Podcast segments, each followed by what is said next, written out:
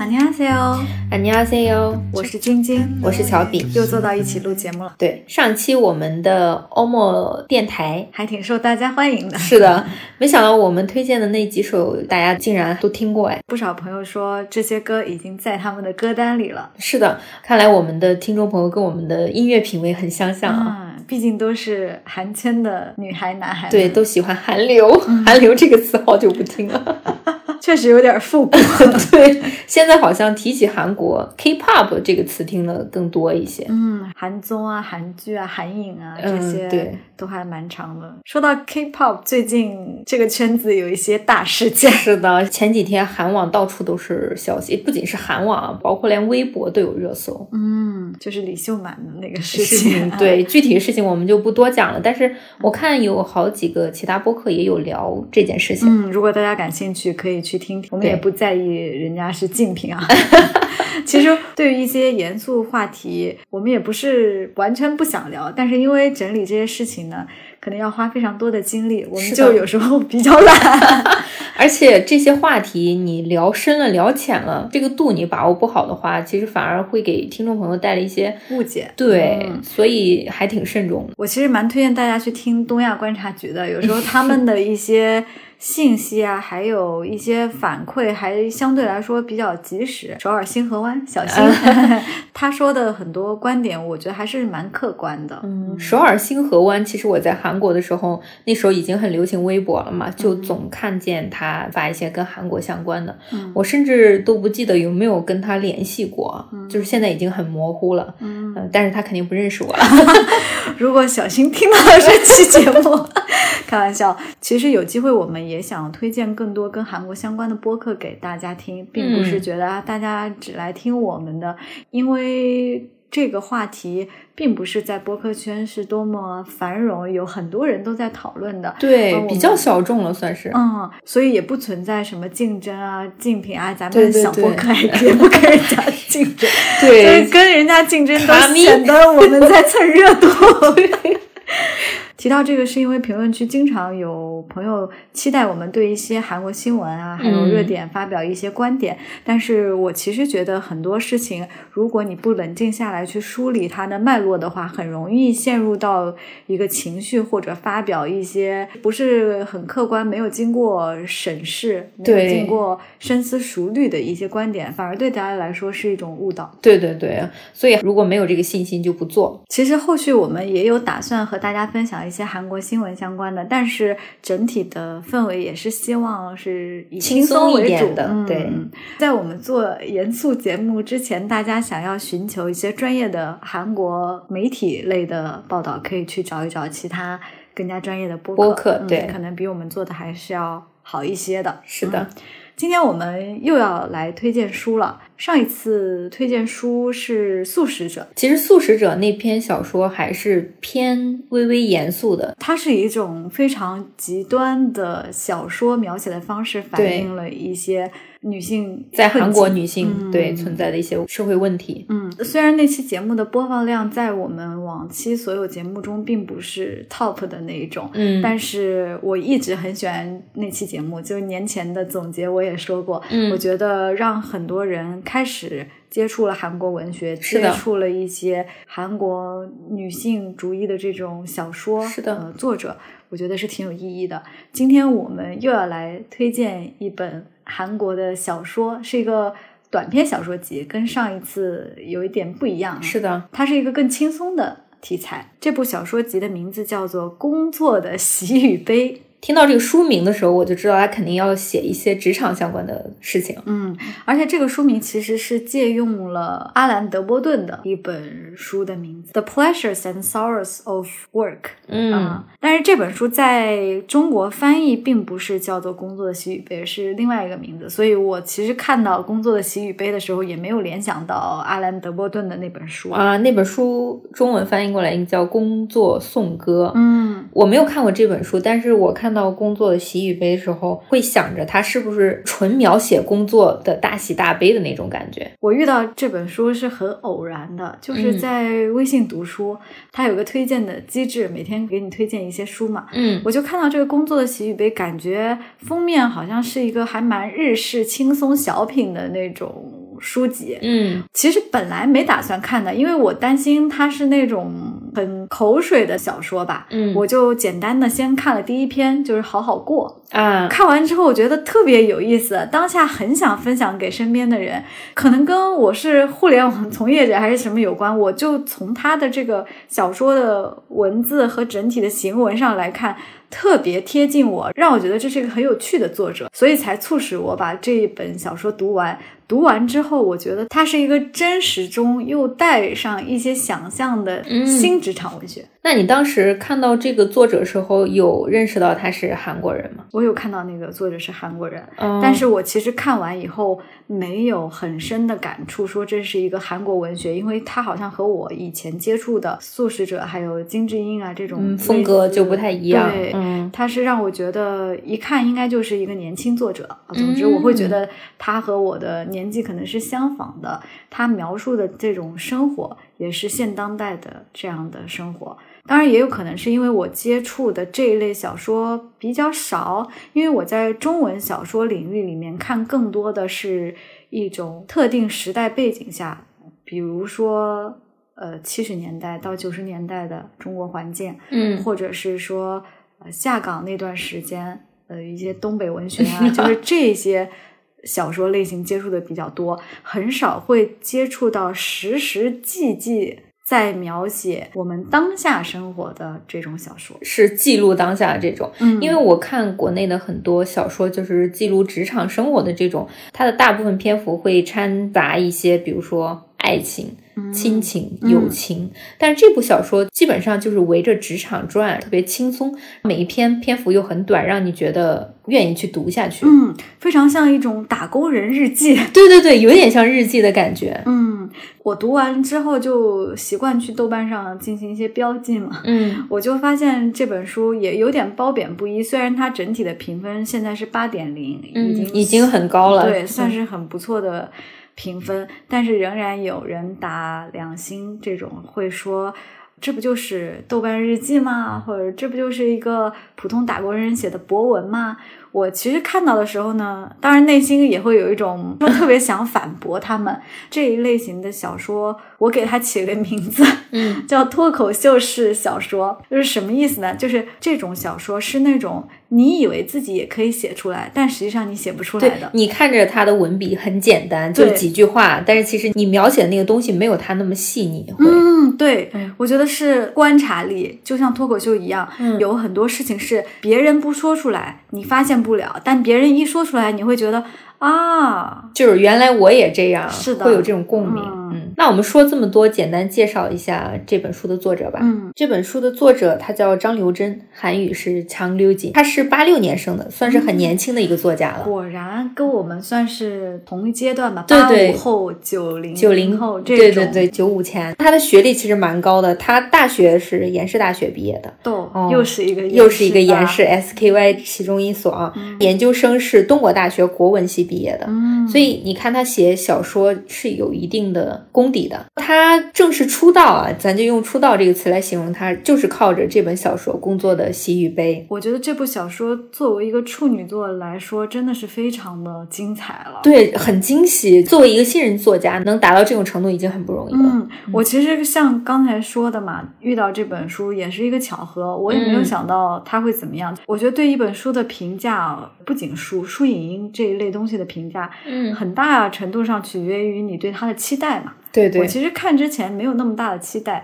就看完之后没想到还挺有惊喜的。是的，而且他这本小说获得了韩国创批新人小说奖，哎，嗯，你知道这个奖让我想起了呃柔美的细胞里头柔美的角色。我其实想说，他整个小说哈给我的感觉都像是柔美会写出来的小说，就是形象也很像，感觉啊。我是因为要录这期节目才去搜这个作家的一些资料嘛，嗯嗯，其实本来对他是零了解，嗯，结果看了他的一些视频之后，发现是一个很可爱的小姐姐。对，很文艺的那种范儿在身上。以他的形象，在以前的社会当中，可能会被打上很多标签，嗯，名叫美女作家，像八月长安什么那个时候的宣传，包括蒋方舟啊，美女作家，就那时候这种 keyword 很吸引人，对，就好像女作家不应该长得好看一样。但是现在时代确实有一些变化了，让我觉得至少没有拿这些名号来做一些宣传，只是。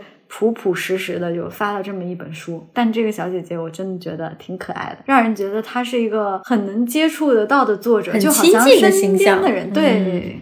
包括他写小说的那些描述的细节，你就会觉得这个人就不是我，就是我身边的同事那种感觉。是的，是的。他其实还写了一些其他的小说，有一部叫《研修》的小说，还获得韩国第十一届青年作家奖。他的《东京的玛雅》也获得第七届审讯文学奖。嗯，但这些我其实都没看过，我也没看过，好像没有引进到国内，好像没有翻译版。他目前引进的书好像就只有这一本。嗯嗯，在这一本之后还出了。一个小说长篇的，我们一起去月球啊！对对对对对。这本书目前也没有翻译版本，嗯，所以有机会的话，我可以在韩网或者是拜托韩国朋友看看能不能买到这本书，先提前看一下，因为它讲的也是非常符合现在时代的这个一个情节，就讲的三个在糕点公司上班的女性，她们去炒那个电子货币，韩国年轻人就特别热衷这种比特币啊什么的，太真实了，一看这个张刘真就是在 IT 公司工作，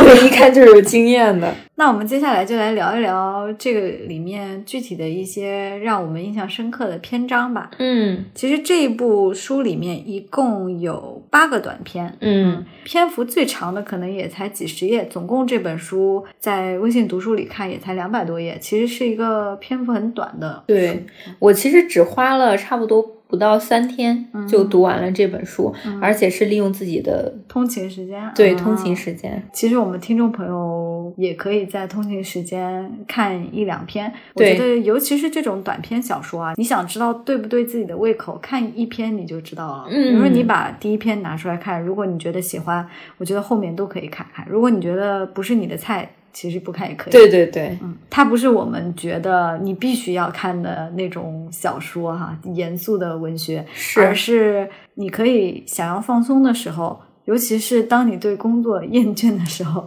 可以看一看，说不定在里面也可以看到自己的影子。我们先说第一篇吧。就像你刚说的，小说的开篇第一篇真的很重要，嗯，因为就看是不是读者喜欢的风格嘛。嗯，第一篇它名字叫《好好过》，嗯，而且它上来就是一个非常真实的困境，到底要给哪些同事发请帖？结婚请帖啊？我想。结过婚的朋友应该应该有感受到，就即使你没结过婚，我偶尔也会想，哎，这个同事如果要结婚了，我要不要包礼金啊？就是我和他的亲近程度到底到什么什么地步，对，就要给多少钱？对，嗯，因为我在韩国跟中国都有工作过嘛，在韩国的时候，我确实是收到过请柬的，我当时心理状态就是，我好像跟他没有那么亲密吧。他好像也觉得没有那么亲密，但是他都发给了其他同事，他不发给我，又觉得可能有点不舒服。对，就是这种细节。对，所以就最终结局就是我给了五万块钱的份子钱，但是我没有去婚礼。他拿了之后，他又反而给了我一些礼物作为回礼吧，就是两边弄得都很尴尬。但是这种礼节。又不能不做，嗯，这是东亚社会共同的问题吧？嗯，韩国在这一点上跟我们还是挺像的，就是这种礼节性的东西。书里讲的就是女主人公和她的一个不是很亲近的、三年都没怎么联系的女同事之间一个互发请帖的这个故事。嗯，从她的角度，其实她是那种精打细算的，和你的亲近程度，我应该送怎么样的请帖，我我应不应该去，或者是她心里其实对对方的行为也会有一些预设。嗯，他会觉得他好像不是很懂礼节什么的，对，需要有礼尚往来这种。结果。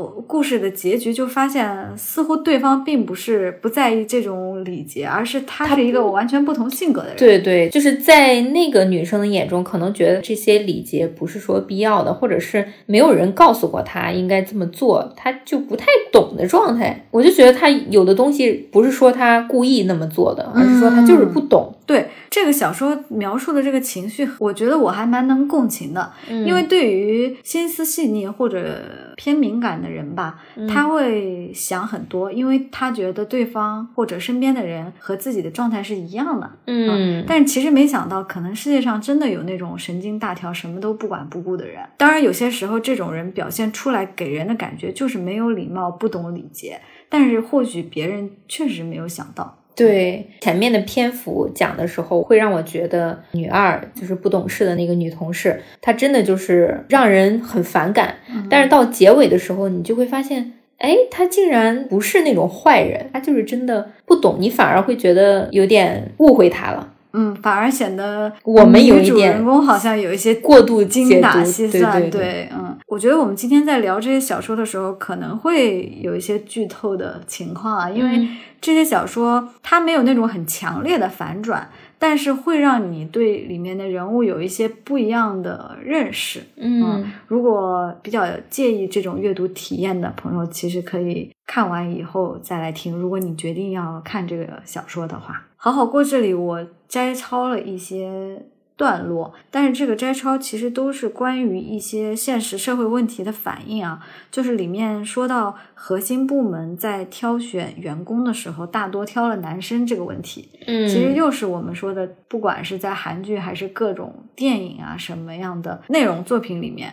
韩国创作者都是在不断的强调这个现实的社会问题。嗯啊，这个小说里面也说到了，说除了在名校毕业的北大和首尔大的两个女生分配到了核心部门以外，其他的包括他和他的这个不是很亲近的朋友都被分到了后勤部门。在韩国职场中，性别歧视还是有的。这个其实他也不是专门要拿出来说这个问题，但是就是非常自然的就提到了。对，到处都有这种。我摘抄了一个句子，是让我觉得感慨还挺深的。其中有句话是女主说的：“说一起进公司的人中，我年纪最小，但让年纪大的同期请我吃饭，我过意不去。”在韩国，你年纪大，你就要请年纪小的吃饭，因为他如果是忙内，就是老小的话，他就不用你跟他一起吃饭，不会 AA，就是大部分都是会请。但是他就不让采娜姐请他吃饭，是因为是他们是同期。嗯。你知道同期跟年纪就又是另一层关系啊，那这个很复杂，在韩国文化里面是的，就是即使他年纪比你大，但是你们是同期进的话，其实你们的关系又有一点类似于平等啊。我想起来，《黑暗荣耀》里面的男主，嗯，他不是比女主实际年龄小嘛，但是他却是他的学长，他执意要让他 叫他学长。对，就是这种年龄再加上等级，这个就很复杂。那到底应该以什么为准呢？呃，像你刚说《黑暗荣耀》那种情况，女主管他叫学长，其实是毋庸置疑的。但是女主心里绝对会不服，毕竟你年纪比我小啊，就就是一种很。奇怪的矛盾，实际上年纪还是一个硬道理。是的，年纪还挺吃香的。当然，现在可能这些会淡化一些，但是比起亚洲其他国家，韩国还是挺严重的。嗯，我觉得这也是我们在读这部小说的时候很有趣的地方，因为有一些细节会体现出来韩国职场文化的东西。我们在这期节目中也会融入在情节讨论中，跟大家一起聊聊。嗯。那第一篇故事结束之后，我们就聊一下同名小说，嗯，也叫《工作的喜与悲》。嗯，我当时看完这篇小说，我简直太有共鸣了，这就是我的工作写照。嗯，我当时看完以后，我就笃定的转发给了我的朋友，说这是一个上过班的作者，这是一个在互联网上过班的，对，exactly，就是完全的互联网创业公司的工作。他都知道，上来就是在说站立会啊！哎，你经历过站立会吗？经历过啊！以前在豌豆荚的时候，嗯，我们就说每天要 think 一下，think 啊，我们就说 think。他不是早上起来的站立会，是每天晚上大概六七点钟，可能吃饭的那会儿，嗯，要开一个站立会，大家快速过一下今天做了什么。啊，进度怎么样？通常都是十分钟，当然也会偶尔像小说里面那样没完没了。所以小说里写的这个站立会，我真是觉得它并没有提高工作效率。嗯，你没有经历过吗？我们没有这种站立会啊。嗯，我为什么觉得它是脱口秀小说啊？就是因为他的这些观察。很多都是很值得写到段子里面。我就这个站立会写过一个段子，但是这个段子不是很好笑，后来也没有拿去开放卖书哈。来来来，表演一下。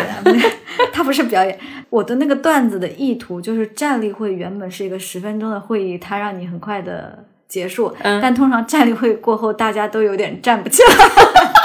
我想说的是，这个矛盾就是站太久了，你知道吗？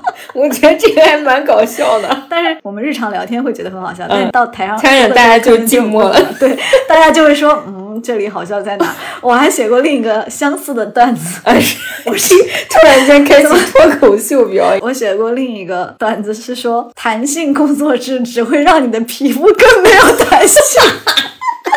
我当时觉得很好笑，然后我就想要调研一下我这个段子怎么样，结果我发给别人，没有人觉得好笑。就是聊天的时候说出来，对，还蛮搞笑的。对，但是你正式作为段子，根本不好笑。是。言归正传，言归正传，回到这个工作的喜与悲，它里面其实就是创业公司的一个女职员，她做了一个二手交易平台，嗯，很难不让人想到某动物。黄色动物 A P P，对海洋里的。这个女生为了解决一些社区里遇到的排序推荐问题，对，还有奇葩的卖家，嗯，有一个频繁发帖的卖家，对，结果他把这个卖家约出来以后，发现对方也是一个打工人，而且甚至是一个比他更惨的打工人，对。聊天当中发现对方在自我心态调整方面都做的还蛮好的。是的，我本以为结局会是一个不太好的，但是没想到，哎，竟然是一个没有那么差，让你甚至有一些希望的 ending。对，有点自我开解。我那天读完这篇小说的时候，刚好要周一工作了。嗯，我觉得反倒对我自己是一种安慰。我把它推荐给我的闺蜜。我说你看看这个真的很有意思，很贴近互联网生活。她说明天就要上班了，我不想再了解互联网生活。我说这不是我们那种沉浸式互联网生活，而是另一种有一种安慰的。可以跟听众朋友说一下，那个乌龟蛋就是这个在二手网站卖家发帖的这个人，嗯，他遭遇了什么？他在一个公司做市场营销。但是因为某种其实并不能算是他的失误的一个事件，嗯，导致他的老板竟然不给他发工资，而是使用信用卡积分的形式给他发。对，任谁应该都很难接受这种安排。是我就当场辞职啊！就是我辛辛苦苦挣的钱，你竟然积分给到我，这什么逻辑？结果我摘抄了两句话啊，一个是乌龟蛋说。处在那种位置的人和我们这样的普通员工拥有完全不同的思维方式，还是不要质疑他们的逻辑和举动比较好。这是第一句啊。第二句是：本来我该拿的不是积分，而是钱，但钱又有什么大不了的呢？归根结底，钱也只不过是生活体系中的一种积分罢了。我决定这么想，他真的好会洗脑啊，给自己。对，就是很有一种 I Q 精神，就 OK。现在老板不给我发钱了，给我发积分，但是反正我也可以用积分买到东西，吃饭也可以用积分，跟钱好像没有什么影响哈。因为钱本身也是一种社会学和经济学意义造出来的一个东西嘛，并不是与生就有的，它和积分本质上确实没什么区别。但是他在认知上转变的好快啊！对他的自我开解来的很突然。你知道，我当时看到老板说：“那以后你的工资我就用积分给你的时候，我崩溃了。我就在想，如果是我的话会怎么办？我可能会，我肯定离职吧。对，我就离职，大哭，就被气死了。我就觉得这个工作的喜与悲，这个小说里面确实能够感受到喜与悲吧。就是悲是那种很多事情你没有办法控制，你只能自我开解；喜是你确实也赚钱了。但是这种喜，我觉得对我而言，它不是工作带给你的，它就是靠自我心理调节。嗯，它整个给我的感觉是，工作就像是他小说里面的那座桥，就是这个书的封面就是那座桥。嗯，他说有一座天桥，所谓在韩国的硅谷，我想就是西尔奇或者望京吧。在那里，马路上有一个天桥，但是那个天桥并不是过马路对面儿对，而是在同一侧有一个天桥。他说，就好像是给打工人的一个城市雕塑，可以从天桥过，你也可以不从天桥过。这个天桥没有任何的意义，嗯，就是你可以站在上面看看下面的风景而已啊。我觉得这好像就是工作的本质，或者是说生活的一种本质吧，就是无中生有一些东西。这部小说给我带来比较深的印象是它其中描写的一些工作细节，可能也是同行业吧。嗯比如他和 iOS 工程师的对话。对，有一个是他跟呃那个 iOS 工程师叫 Kevin 是吧？他跟 Kevin 之间暗戳戳那种较量，就比如说。他把这个任务卡，他说了那个任务管理软件，我们原来也用 Trello，对，就是你创建一个任务，只给一个研发，然后研发解决后，他就把任务变成 close 或者怎样，然后两个人就是，哎，他发现了这个 bug 并没有解，他又把这个任务打开，然后研发看了一下，又把任务关闭，就留言什么的。我们也会在 Jira 上那么做。对，我就觉得这个真的好是我的生活写照啊。你说到 Kevin，我想到我段子里也写过这个，就是一个每一个国外公司都有一个叫 Kevin 的。不是这个，就是非得起一个英文名啊！就是他这个小说里还有一个细节，就是韩国人其实非常习惯于说什么 name 或者西嘛，就是一一种尊称。结果你又不好说 Kevin 系，对吧？对，说 Kevin，但是使用的韩语语言里面还是带有一些敬语敬语，对，就很矛盾，两个加一起。你想做扁平化管理，但实际上公司并不是这样运转。对，而且他这个公司不是要求每个员工都要有英文名字，然后女主英文是安娜。对，他说了这种很不适的感觉，因为他韩文名也叫安娜，所以他会觉得所有人都在叫他平语的那个名字，而没有叫他真正真正英文的，他会被吓到。其中还有一句话是这样写的：是因为那次背后传来的 Kevin 叹气声让我压力爆棚，尽管只哭了一下下，不过确实哭了。就在我用脚大力踹开卫生间门的那一瞬间，眼泪涌了出来，然后就没了。这个场景真的是真真切切发生在我身上，就是我跟研发在沟通一个产品需求的时候，他就用一种非常他们研发专业的口吻就说：“你什么都不懂，你的是错的。”当时就是情绪已经非常失控了，我又不能当着他面爆发，我就去洗手间，一关上门那瞬间，眼泪就唰涌出来，然后我就踹了一下马桶盖。真的呀，真的踹了一下马桶盖，仅仅持续了几十秒吧，三十秒就赶紧收回眼泪又回去了。因为这篇小说是同名小说嘛，所以我们就聊的多一点。然后后面可能有一些印象没那么深刻的，我们就少聊一些，也没有必要每一篇都都聊这么细节。嗯关于这个，我也很想聊，就是在职场哭泣这件事情。你也哭过，我也哭过，我也是被研发气的。应该是一个很简单的事，他好像责怪我。没有跟研发一起加班还是怎么回事儿？就是觉得我好像没有付出跟他们同等的努力。但是对我来说，很多时候我并不是在公司加班看到的那种加班。有的时候我们其实产品回到家还在还在回消息，然后还在回。对，我觉得哭很多都是委屈嘛。我感觉我因为工作哭，大多数都是委屈，当然是委屈掺杂着愤怒哈，就是因为你被对方误会了或者怎么样。我应该哭过好几次，工作时间长了就好了啊啊！我最近确实没有哭过，你最近？我最近也没有，但是最近也有一次那种有一点委屈，就是有一些。酸楚，但是并没有真的哭出来啊！而且我觉得我现在也很会像乌龟蛋一样开解自己，就说啊，这不过是工作啊。果然，我们就慢慢变成了职场上的老油条。是的，小说里还有个细节，说他和 Kevin 在天台聊开了之后，他们俩同时收到了一个短信，然后看到短信就笑了一下。嗯，小说中并没有说这是什么短信。后来在这本书的后记里面，作者说他们俩收到的是工资短信，我马上就可以理解，你完全可以意会了。对，就是喜，就是那一刻的喜。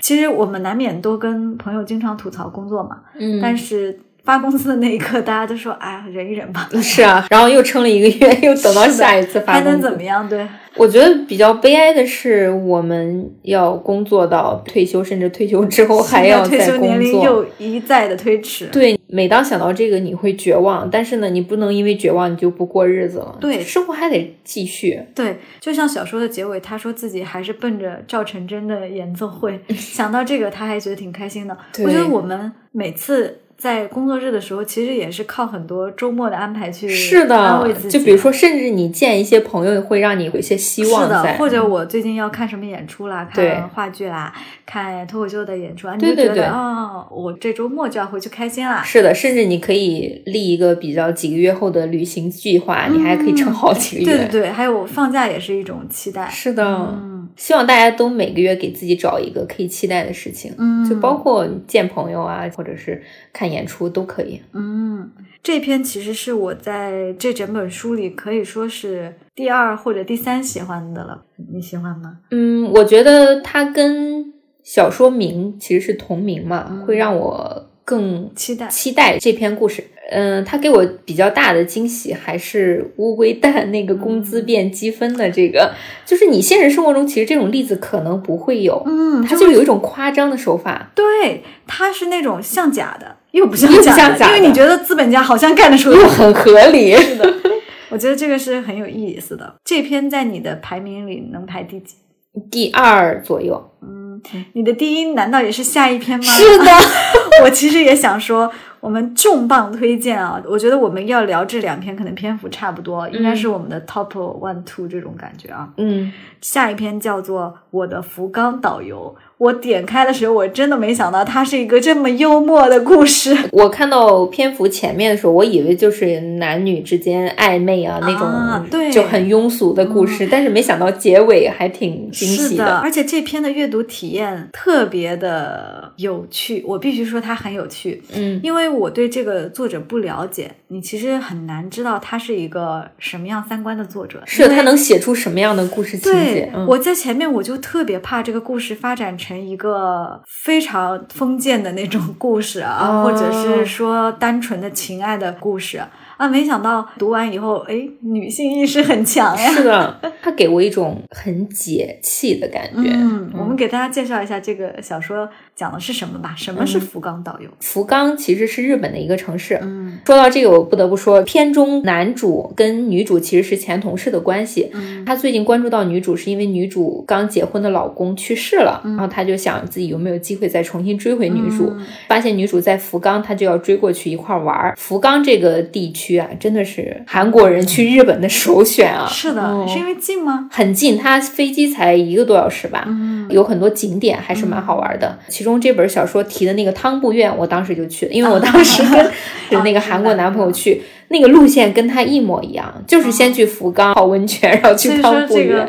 韩国人旅行也随大流哦，真的是，就包括他们去东南亚，韩国人去的那个路线跟中国人去的路线就是非常的不一样。但我觉得这也是我们切入韩国的一个蛮有意思的点啊，因为其他人可能不会知道福冈对韩国人来说是一个日本首选地。是男主过去福冈见到女主之后，本以为自己有机会可以得到她，因为里面有很多。张力暧昧的那些可能性，对，会让你觉得他们俩肯定得发生点什么。嗯，这里面不得不说有一些细节非常的有意思，让我想送给一些相亲对象。就很想让一些男生看一看这一篇文章，这篇应该是我摘抄的最多的一篇，就是划线的哈。这个小说安排的篇章其实是他们在福冈第一天、第二天、第三天发生的一些事情。嗯，然后某一天呢，相当于出去游玩、约会的那种感觉吧。女生去星巴克买咖啡了，嗯，男生在外面结果被一个女生搭讪了，日本女生，嗯，他应该当时会觉得自己特别有魅力吧。然后那个日本女生就说啊，你是不是韩。国的什么演员还是什么的，他就说：“我拍过电影，当导演。”这句话半真半假。他自己在后面描述啊，他说：“大学时我曾加入电影社团，拍过小电影。我不是导演，是演员。电影也只是在校内剧场里播放的水准而已。”我当时看，我想说。这样也能真会自欺欺人啊！对，竟然说自己是导演和演员，反正就是一种虚荣心在作祟吧。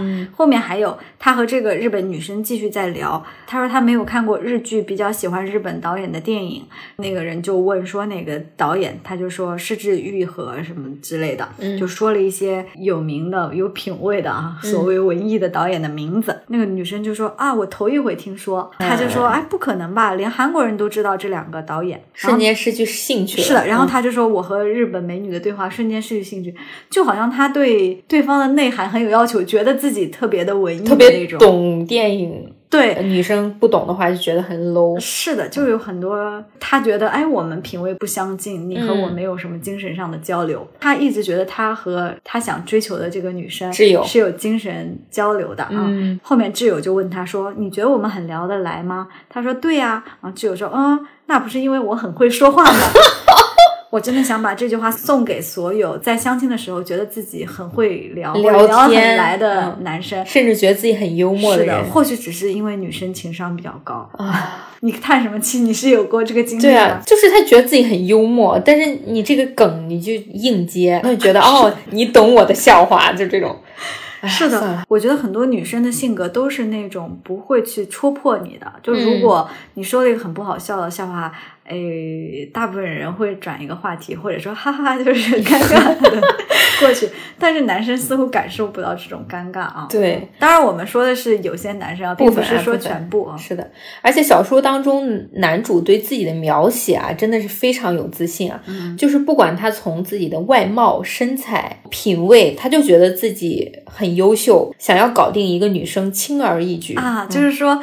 女人，我已经看上你了，你竟然不上钩吗？这种，他就觉得不可思议，所以他刚开始就会觉得，哎，怎么可能这样？到后来有一点挫败，甚至开始祈求，有点绝望。后面他那个套路，我觉得特别的幽默。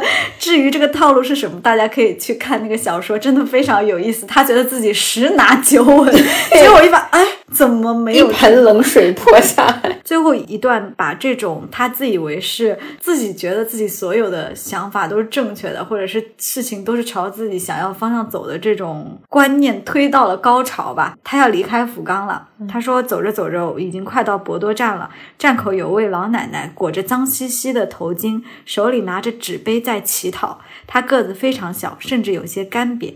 太好了！我从口袋里抓出一把硬币，全部放进了乞丐老奶奶的纸杯里，接着发出哗啦的声音。我扔硬币的手突然湿了。”啊！老奶奶惊叫起来，像是要哭出来似的，抬头看我。不可能，纸杯里竟然是咖啡！我这才意识到，她不是乞丐，只是一个喝咖啡的老奶奶。我好无语又想笑啊！是的，他这种荒谬在这一刻真是达到了高潮。对他这种自以为是，真的是狠狠给他上了一课。嗯，总的来说，我觉得这一篇是整部小说里面最有幽默感，最让我觉得可以。传达作者那种功力的这一篇吧，对啊，虽然它不是一个很长篇的东西，甚至有人评论说觉得作者的功力不够写特别长，因为只有三天嘛。嗯，但我觉得可能到这个程度就恰恰好，因为你再往后发展什么呢？能发展出什么呢？对这篇故事，他描写的这个男主，我觉得现实生活中应该会有很多人都有他的缩影在的。是的，他对一件事情，对一个人，他很有自信，胜券在握，觉得靠自己能力轻而易举就能得到。但是没想到对方就比他更胜一筹。是的，嗯嗯，后面几篇我们可以稍微浅聊一下吧，因为我觉得好像工作喜与悲和我的福冈导游其实是很精华的部分了，很精华部分都放到前面了。是的，看着确实非常有意思，以至于看后面的时候就觉得稍稍有点平淡，因为后面接着的几篇，一篇是偏低啊，讲的是一个。穷困但是有艺术梦想的音乐家，音乐家和和女友一起创作出了，在我们这个语境下可以说是一个抖音爆款 口水歌。他那个冰箱，冰箱，冰箱，冰箱，冰箱，冰箱，冰的冰箱，让我想起了他是不是听过舒克，舒克，舒克，舒克，追击的舒克，对，真的很像。反正就是一个口水歌歌手，他不愿意屈服于口水歌，非要坚持自己的音乐梦想，结果依然穷困潦倒，这么样一个故事。对，很现实的问题。嗯，偏低后面一篇是帮手，讲的是请阿姨的一个故事。我觉得总结起来有点像映射了职场 PUA 这样的一个情况，就是他请了一个阿姨，然后这个阿姨表现越来越差。但是却总让他在自己身上找找原因，呃，就像女主这种性格，她应该不是那种直来直去。他会觉得他某种程度上跟阿姨的身份是平等的，不愿意去行使一些我就是付钱，你就是为我服务的那种权利。他特别像是我这种性格，我觉得我也能在他身上找到共鸣。嗯，比如说请阿姨的时候，觉得不想以一种指使别人的方式让他干活。他的称呼也说不想叫保姆，而想叫钟点工。还有不想和他产生过多的对话，对他每次打扫的时候都去咖啡厅，也不太想跟他去社交吧？可能其实这个女生最开始是对阿姨的要求是很高的，嗯，找了好几个才找到这么样一个满意的，结果这个满意的慢慢的变得不满意，然后她还一直在帮她找去找借口。嗯，我觉得这个阿姨真的是完美展示什么叫得寸进尺，嗯，就是你对一个人的好一定要。见好就收的那种，就不要对他无谓的纵容。我觉得真的是一种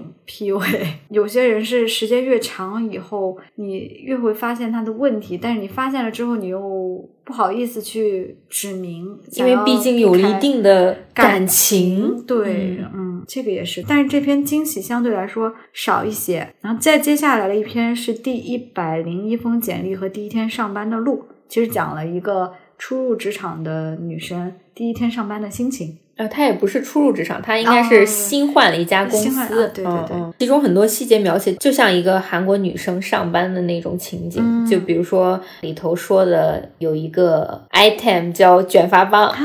就是韩国空气刘海，你知道的，嗯，基本上都会在上班前给它弄在头上，然后再卸下来。嗯，还有一个就是我们其实之前节目也聊过冰美式，嗯，它全程其实靠这个冰美式来开篇的。是的，这个冰美式让我觉得这篇也有一些幽默感。嗯，就是他在等公交车，等公交车的时候太热，他想去买一杯冰美式，他一直在犹豫。对。但是他看到了那个招牌说外带可以便宜，他就觉得哎，反正第一天我就要冲进去买一杯。对，上面写着美式咖啡十元。对，进去以后他说来杯冰美式，老板说二十五。他说啊，怎么会是二十五？他说因为冰美式是二十五，热美式才是十块。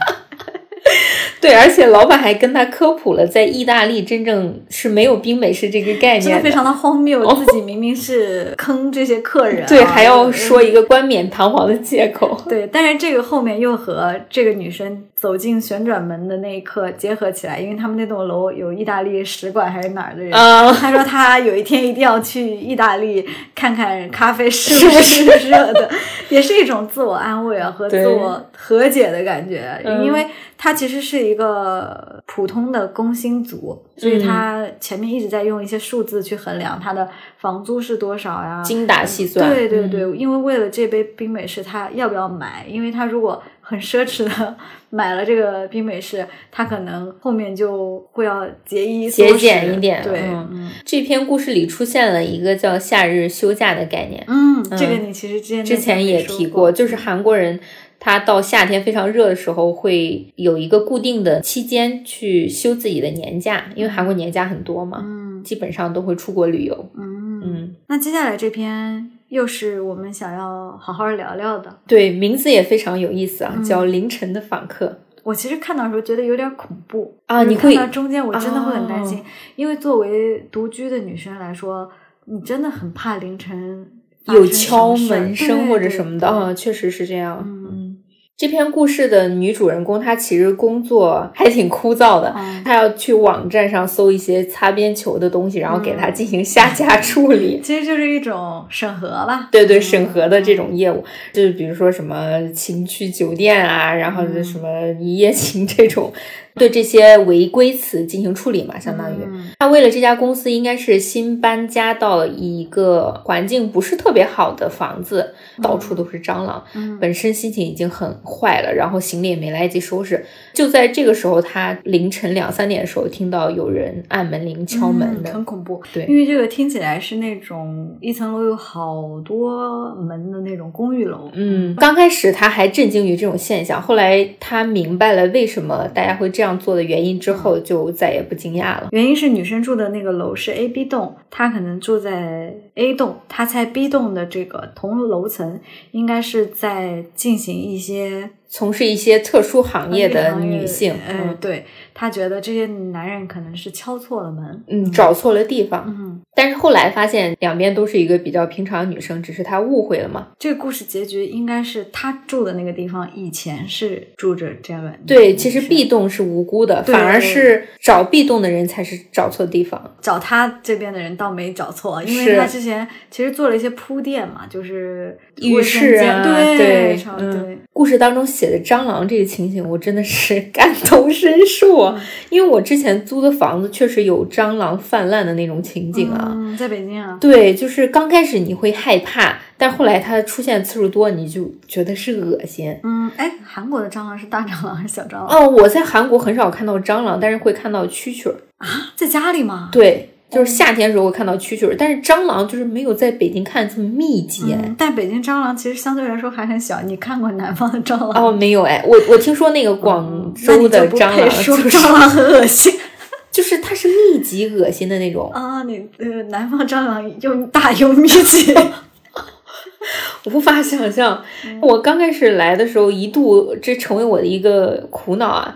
但是后来不知道是哪个朋友给我推荐了一款蟑螂药，那个简直是神器。我贴了，是植入吗？不是，这个真的不是 P P L，真的不是广告，那个真的很有用。是不是拜耳那个？是那个绿色的。不是，它是绿色的，然后里头是有一些药膏东西，你贴在墙边儿，就是贴一圈都没有了。蟑螂这个，我也觉得女生在家其实它不是很致命的东西，但是就是觉得有点恶心。你说蟑螂是不是代表阶级啊？你说在这个文章里吗？对，为什么？就是。你有钱人或者阶层比较高的，你不会住那种环境比较差、生蟑螂的地方。你是说寄生虫那种意义？对对对，有可能是有这些含义在的。这一部分描写的蟑螂是一种无形危险的想象，就像凌晨的男子一样，就是他最开始是想象了在黑暗中有很多恐怖的事情嘛，但是他灯一开，他觉得这个东西就消失了嘛，但是实际上。那些男的在黑暗中也是一样危险的东西，嗯，我感觉这个层面的意义可能更明显，当然也可能是过度解读了。但我觉得他这个写独居女生的这种心态还是蛮深入的。对，就是当你凌晨听到有人敲门的时候，你第一时间是憋住气不说话，不发出任何动静。而且甚至其实我们身边有很多独居的女生，嗯，都会不希望。自己的邻居知道自己是独居的女生，还有身边的这些路过的人，因为很担心。会出一些事情。我前段时间看韩网新闻，你应该也看到过，有人尾随他那种，就是那种新闻。这也不止韩网，国内也有，国内有很多。就所以独居女生还是挺危险的，在我们看来。嗯，但它里面形容了一些事情，还挺有意思的。当他以为 B 栋是在做一些非法服务的时候，他就把他认为找错来他这边的这些人都拍下来了。甚至还打印出来了，是贴在墙上。对，这点会让我觉得这个女主是有点站在道德的制高点去俯视这些所谓的龌龊的人啊。我倒没有这种感觉，我觉得她就是在观察，他就是好奇这些人到底为什么会要做这些交易。就是它里面有一段描写他们的表情。他说：“他们像是约好了一般，都是清一色的表情，是一种夹杂着坦荡、羞耻、犹疑和期待的复杂表情。那是嘴里念着壮胆咒语般的坦荡，不想被别人发现的羞耻，突然酒醒时冒出来的犹疑，还有对即将和陌生人发生关系的期待。”嗯，所以他是通过那一刻他们的表情。来揣测这些人到底在想什么。不管怎么样，女生对于嫖客来说，多少还是会有一些看法的吧。嗯，就是并不是说啊，我尊重你购买性服务，肯定这是违法的嘛。是的。嗯，而且女主她打印出来这些嫖客的形象，她会对这些特征进行描述啊。其中有几个非常有意思，就比如说她描写其中有一个人，比如说很。明显的特征：M 字秃顶、山羊胡子、白皮肤，还有一个是肤色偏黑、深深的双眼皮以及长下巴。最有意思的是，他对其中一个男的描述叫“丑男”，就是这个人他丑到什么程度，让女主对他就是压根儿不想进行特征描述。还有一个更有意思的是，在作者后记里面，他说这些人的形象都是他身边认识的人。我在想，这个丑男是他认识的谁呢？谁愿意承认自己是被形容的丑男？最有意思的一点是，他在这些嫖客当中竟然发现了自己的前男友。你刚刚说是不是一种俯视的态度？我觉得没有明确是一种俯视的态度，但是完全的是一种报复的心态。嗯，就是因为。本身购买这种服务的男的是在物化女性嘛，对吧？他去花钱去当成商品服务，对。在这种情况下，这个女生其实是把他们当成了被观察的对象，把他们贴在墙上，把他们标上什么身高，其实把这个物化的对象转化成了这些男的。嗯，而且这些男的本来就是应该被审视、被批判的，凭什么在很多语境下女生在被批评？嗯。别想逃的那种感觉，因为通常我们把东西打印出来描述，其实对于罪犯的这种形容嘛。嗯，虽然这种在国内就是罪犯，在咱们国内就是对这篇故事的结尾，女主其实还是以搬家收尾了嘛。嗯，她是不是把那些打印的画像留在了那个屋子？她其实就是想提醒下一任住户。嗯，那我们最后还有一篇叫《坦佩雷机场》，最后这篇我觉得跟前面的不太一样，是有一些美好、有一些温馨温馨的，对，但是又有一些共鸣。里面这个主人公是一个有着电视制作人梦想，但是最后却没做成，还是在按部就班做自己普通工作的这样的一个角色。嗯。我觉得我跟他有一些共鸣，在 gap 的那段时间里，其实我是想做一些不同于现在职业的事情，嗯但是结果我也没有找到更合适合适自己的嗯嗯这篇故事当中有写说，女主为了提升自己的能力，选择出国嘛，但是她又没有出国去留学，所以她选择一种出国打工的方式嗯去进修自其实也己。是韩国年轻人哦，超级多！我身边很多韩国朋友，他们基本上都去过澳洲，比如说去农场，或者去美国肯德基啊，就是这种打这种零工，然后赚取一定的生活费，顺便练习一下自己的英文嘛。嗯很苦的，就是纯体力活。我也有一些朋友去新西兰，不是有那种打工签一年嗯嘛，嗯嗯，就是去那边什么摘樱桃，对对，就是这种农农，，就 最基础的这种哦农活儿。他在去这个地方的时时候，等飞机在机场就碰见了男主，是一位老爷爷。嗯其实就是一面之缘。嗯，两个人就发生了一些友谊的故事。没想到 N 年之后还能再有重新联系的机会。嗯嗯就是他中间其实描述非常细腻的，就是他是如何不敢回复这个老人的邮件，因为这个老人是把他拍的他的一张照片寄给了他，对。他中间隔了六年没有回这封信，对，是一种逃避，就像他不敢正视自己的那个梦想一样。是的。因为其实他就没有去为这个东西努力。嗯。嗯，大多数人在生活里，即使你曾经有过什么梦想，我我想我们小时候都会说过那种，我想啊，我想成为科学家，对我想成为老师。啊、一些听起来实际，但是你也没有为他付出什么努力的这些梦想。我觉得大部分人都会为了生活去暂时搁浅自己的梦想，去赚，比如说钱啊。嗯但是在这个过程当中，你就会很疲倦，梦想这个词就离我们越来越远了。嗯，你小时候是什么梦想？我小时候是当播音员啊，那我们很像哎，结果我们现在做了播客，我觉得还是有自我有一点点安慰哈对，非常工作喜与悲的这种 思维方式啊，也算是实现了半个梦想吧。嗯，算是半个梦想吧。我以前就非常想做那个电台 DJ，你知道吗？所以上期节目我不是特别享受那种。啊主持人，嗯，这种感觉我也很喜欢采访别人。虽然我是一个很内向的人，嗯但我对别人很好奇。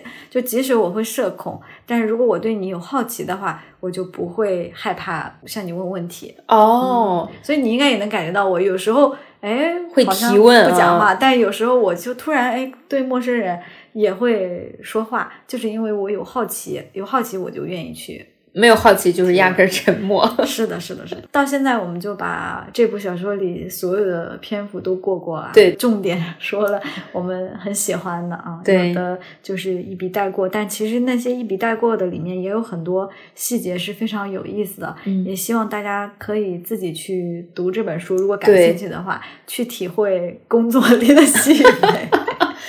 如果有跟我们观点不一样，或者是想说一些自己经历过事情的话，也可以评论告诉我们。嗯，是的，我最后想说一个事儿，是我看了这个作者的一个访问，嗯嗯，他这个问题里面有问他平常是怎么创作这些小说的，他说了一个词叫“不远的想象”。啊，脏脏。嗯，不远他说的想象。就是不远的想象，我觉得真的是完美的形容了他这些小说里面的东西，就像你说的那个工资换积分一样。嗯它是现实框架里的东西。他说他的东西完全不是架空的或者科幻的，而是现实生活中可能发生的，但是又是有一些想象的情节。嗯，我觉得这个是非常适合入门写小说的这种。对，就不用想那么复杂，写的很文学，从我们身边小故事抓起就行。而且他还说了一个事儿，真的非常像柔柔美因为他也是上班的时候在写小说嘛，他就会去参加一些小说培训班。哦天，韩国这种培训机构太真的专业了。韩国真是万事皆可培训。如果你想做什么，都会有那个培训。你知道连 PPT、Excel 都有专门的培训课吗？啊？你是看不上我们那个国内的秋叶 PPT 了。但是韩国这个 PPT 文化，我们下次其实也可以再聊一下。就今天本来想借着这个小说多聊一些韩国职场的一些事，没想到我们聊小说聊了这么多，到现在已经一个多小时了。我想职场的部分可能可以留到之后再聊了。嗯，你刚说的那个采访视频，其实我也有看。有个问题，我觉得还挺有意思的。有中国网友问他说：“现在中国流行一个叫‘普信男’的这个词，韩国有没有？”然后他就笑了。普信男应该说的就是我的福冈导游里面这个男，对那个男，我们刚刚都没有用这个词。是的，然后他说韩国也有一个比较类似的词，但是这个词不仅仅是形容男生啊，就是形容说是没有根据的自信感的这些人，叫肯加感，这个也是一个缩略词。我们查性感，查性感就是没有任何理由的自信。我太理解了。所以很多文化中的东西是相通的，是的，尤其是亚洲文化。其实韩国缩略语，咱们到时候也可以聊一期啊，有很多很有意思的缩略语，跟我们那个石动燃具有差，根字 感，根字感，根据。没有没有根据的自信感，自信感，嗯，非常有意思啊。有一个问题是说，你在写这些小说的时候，会不会有这种传达女性主义的使命感？因为我们在我的福冈导游还有凌晨的访客这些里面，其实都有很多女性主义的因素在里面，还有一些关注到现实女性困境的一些话题。他的回答是。不会在写小说的时候考虑到这个事儿，但是这个事儿其实是自然流露的。对，因为它就是现实生活，它就是现实生活中的问题跟现象。是的，这让我想到最近上野千鹤子在 B 站的两段对谈嘛，不是引发了很多的热点嘛？我觉得很多时候。女性主义并不是呃，就是在很多作品中并不是刻意传达出来的，但是为什么仍然让我们强烈的感知到？就是因为现实生活中的这个问题太大了，太明显了，太明显了，你是避不开的。对，但是他描写的角度又很日常化，不会让你会觉得立马引申到社会层面那种意义。嗯，因为毕竟他不是一个像上野老师那种。学术研究，或者是从更理论的层面去聊这个事儿，而是体现在他的这个作品里面，就像普信男这样子的一些描绘，其实就能让大家感受到在这个社会中男女的这个差异，还有包括这些小说里的女性在职场上遇到的一些问题，比如呃，核心部门都是男员工啊，像这样的非常现实的讨论。嗯，我现在挺好奇，就是男听众。如果听到这期节目，或者是看了这本书，会有什么感受？哎，他们会被戳中吗？他们被戳中要骂我们，倒也不至于吧。就是我还挺好奇，我们的男听众可以给我们分享一下你，是男性以一个男性的视角来看待这本小说，或者看待里面写的一些女性角色。对，其实我一直很希望和男性产生沟通，就不要是每次上来很多人都是那种很对立的对骂之间，是的，而是去看看，哎，这里你为什么跟我想的不一样？哎，我是怎么想的？去分析一下。下原因，或者是为什么就是直接就沟通不了？嗯，嗯所以我觉得其实尚野老师这次来宣传他的书产生的一些讨论，不论如何。我觉得都是挺积极的，因为它让这件事情被更多人看到了。嗯，就有可能很多人即使以前看到这个小说，这种像《工作的洗浴杯》这种小说，他不会意识到里面有一些女性主义的思想。但他经历过很多轮、很多轮的讨论之后，大家也会越来越敏感嘛，就会意识到这个问题它确切的存在，且应该被立刻拿到社会层面上去说的。嗯，而且我觉得，即使这些讨论能让有一些男的不再那么肆无忌。忌惮的发表一些令人无语的言论，我觉得都是好的，就是让大家说话前小心，学会尊重女性吧。嗯嗯嗯。好，那这期节目其实聊的也挺多的。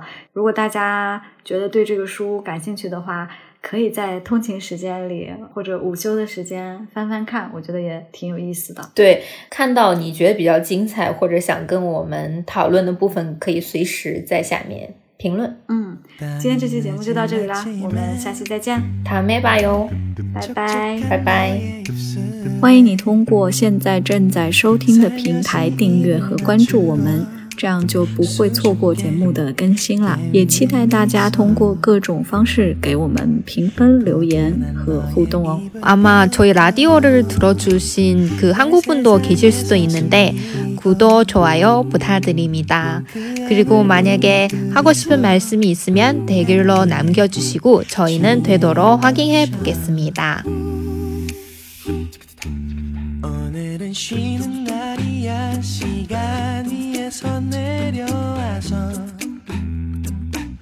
어두워질 때까지 이불 속에 숨어 있자. Oh baby 괜찮아 쉬는 날이야. 달콤한 너의 피부 속에. 나를 숨겨주겠니? 오늘만 오늘만.